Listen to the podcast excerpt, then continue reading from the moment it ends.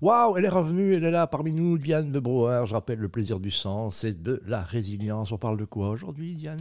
Alors aujourd'hui, on va plutôt parler de conscience et connaissance de soi. Alors, je suis tout écoute, je suis tout ouïe. Donc permettez-moi aujourd'hui de vous emmener dans une réflexion sur le lien intime entre la célèbre locution philosophique grecque Connais-toi toi-même et le concept complexe de résilience. Socrate, l'un des piliers de la philosophie occidentale, a légué au monde cette injonction immémoriale. Maxime, écrite sur le fronton du temple d'Apollon à Delphes, Connais-toi toi-même, résonne comme un appel puissant à la compréhension profonde de notre monde intérieur. La résilience, capacité à rebondir face aux adversités, trouve dans cette invitation socratique une résonance particulière. En nous connaissant véritablement, sans concession à un amour-propre mal placé, en explorant les méandres de nos émotions, de nos forces et faiblesses, nous érigeons un socle solide pour la résilience. La connaissance de soi devient le terreau fertile où la résilience prend racine. En comprenant nos réactions face au stress, nos mécanismes d'ajustement face aux situations difficiles, appelés aussi le coping, nous sommes mieux équipés pour affronter les défis. C'est une exploration intérieure qui transcende la simple connaissance intellectuelle pour plonger dans la compréhension émotionnelle de soi-même.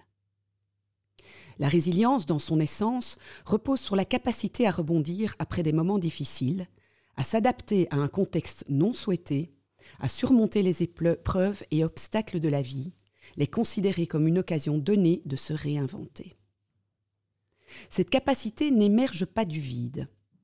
Elle puise sa force dans la compréhension intime de notre propre nature. La résilience naît du dialogue entre notre être intérieur et les défis extérieurs. La phrase qui a tant marqué le travail de Socrate devient dès lors un guide précieux pour ce voyage intérieur.